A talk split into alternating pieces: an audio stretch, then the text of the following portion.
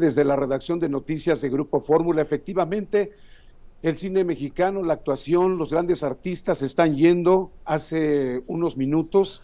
Este día lunes acaba de morir a los 77 años Benito Castro, un hombre al que seguramente tú conociste de muchísimos años, Joaquín, porque fue un gran actor, comediante, artista completo, que conformó a uno de los grupos músico-vocales más importantes de este país, el de los hermanos Castro. Tenía 77 años Benito Castro y como lo acabamos de ver hace unos instantes en esta proyección de este viejo, que pareciera viejo este video, en la carabina de Ambrosio, como tú lo decías, con Javier López Chabelo, fallecido este año, pues se nos ha ido otro de los grandes actores, Benito Castro, 77 años.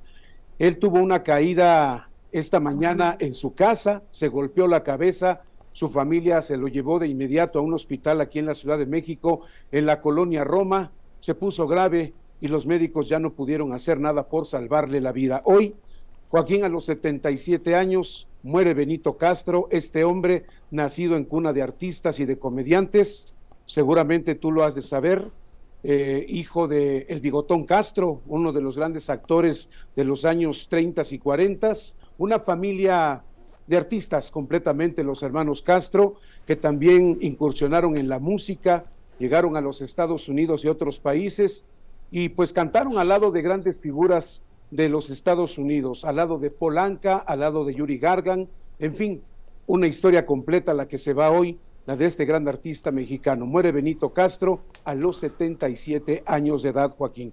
El mundo artístico de México, otra vez, como ha venido sucediendo recientemente, se encuentra de luto, Joaquín.